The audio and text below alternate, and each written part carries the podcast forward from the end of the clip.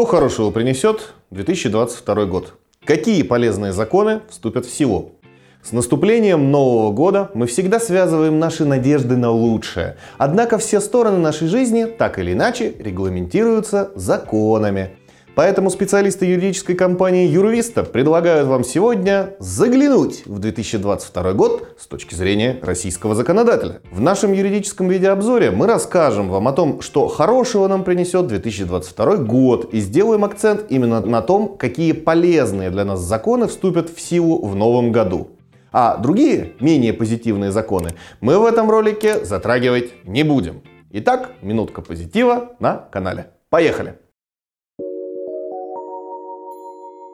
Увеличение прожиточного минимума и МРОД. В соответствии с последним заявлением президента Путина в 2022 году прожиточный минимум увеличится в среднем на 1 тысячу рублей и составит 12 654 рубля.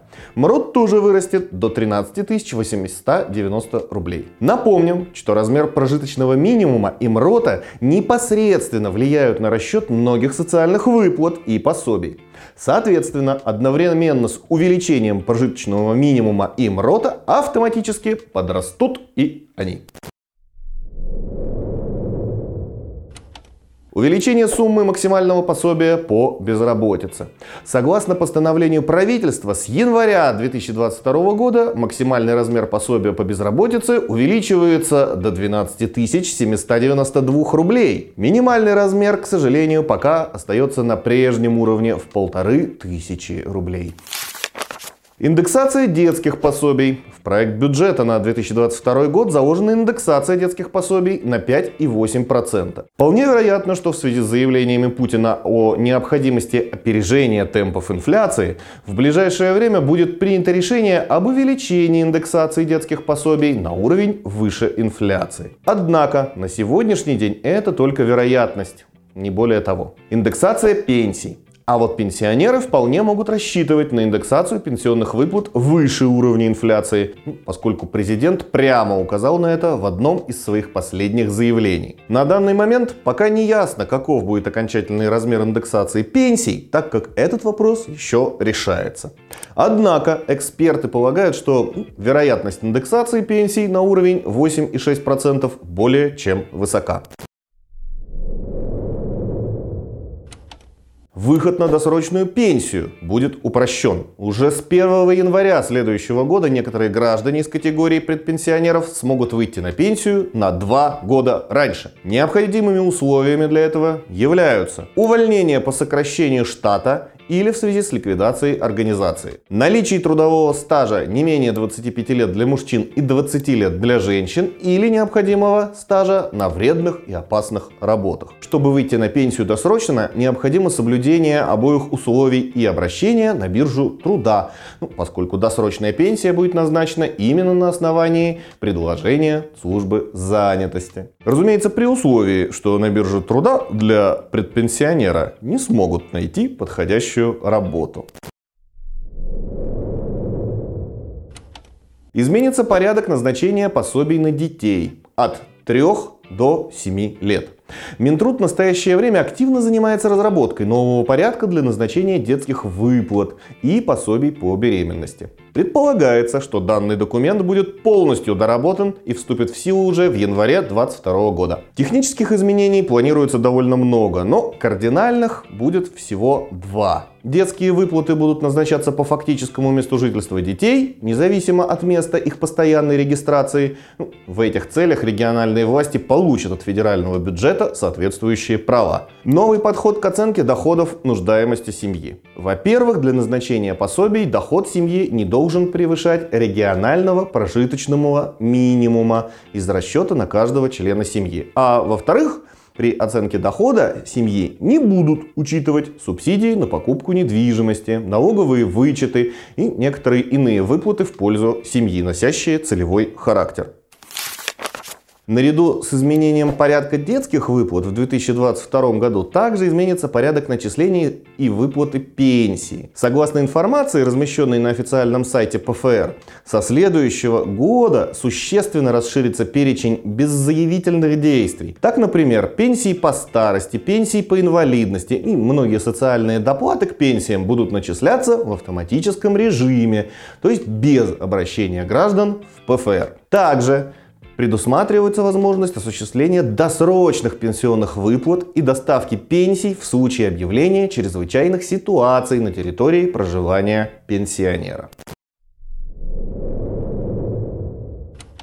Минимальный доход должника станет неприкосновенным. Должникам в ходе процедуры взыскания отныне будет гарантирована неприкосновенность минимального дохода в размере прожиточного минимума по стране. Это значит, что судебные приставы будут вправе взыскивать денежные средства со счета должника только после точки отсечения в размере неприкосновенной суммы. Напомним, что благодаря президенту в 2022 году прожиточный минимум составит 12 654 рубля. Позитивные изменения начнут действовать в законе об исполнительном производстве уже с 1 февраля следующего года. Однако данная норма закона не будет затрагивать взыскание долгов по алиментам и возмещению вреда жизни и здоровью, а также имущественному ущербу.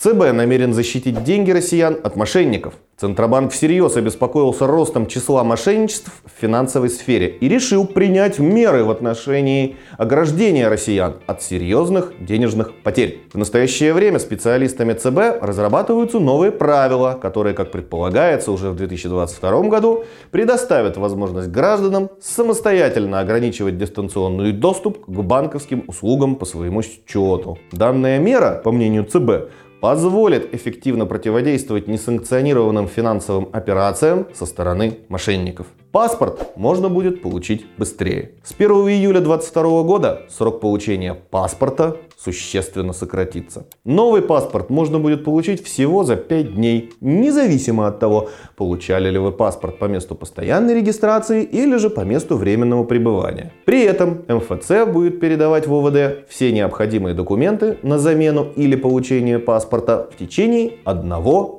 дня. Напомним, что сейчас срок оформления паспорта составляет 10 дней по прописке и 30 дней по месту фактического нахождения. Кроме этого, ожидается, что уже до конца 2022 года в трех российских регионах, каких именно глава Минцифры пока не раскрывает, можно будет получить электронный российский паспорт.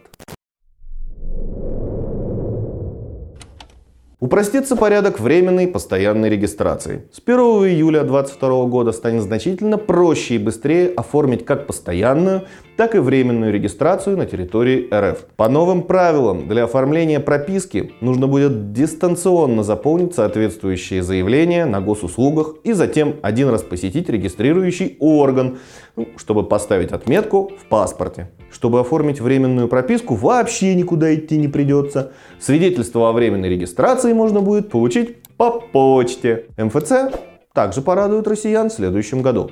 Уже с 1 июля 2022 года в МФЦ можно будет оформить электронные дубликаты 19 документов, в том числе документы, подтверждающие факт усыновления, сведения о расходах, о трудовой деятельности, получении наград, получении образования, прохождении лечения и так далее. В дальнейшем, надо полагать, перечень таких документов будет только расширяться. Хорошие новости для собственников и покупателей жилья. Расширяется перечень сведений об объекте недвижимости, предоставляемый ЕГРН. С 1 февраля 2022 года в выписке ЕГРН будут указывать сведения об аварийности дома. Это очень удобно при покупке, поскольку если дом идет на капремонт или признан непригодным для жилья, эти сведения обязательно будут отражены.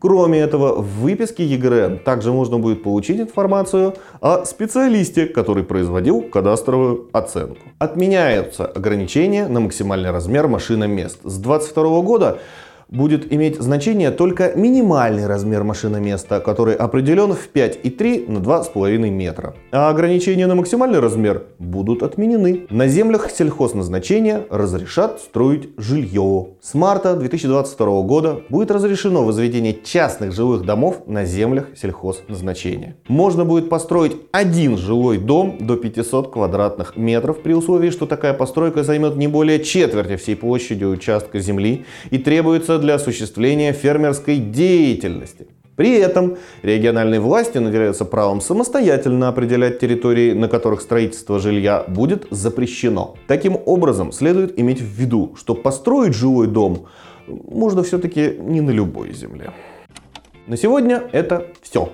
Мы надеемся, что наш сегодняшний обзор новостей законодательства ну, хотя бы немного добавил позитива в вашу повседневную жизнь. Ну и, конечно же, мы традиционно ждем от вас лайки, комментарии и вопросы к нашим юристам ну, под этим видео. Счастья и здоровья вам, вашим близким. До новых встреч!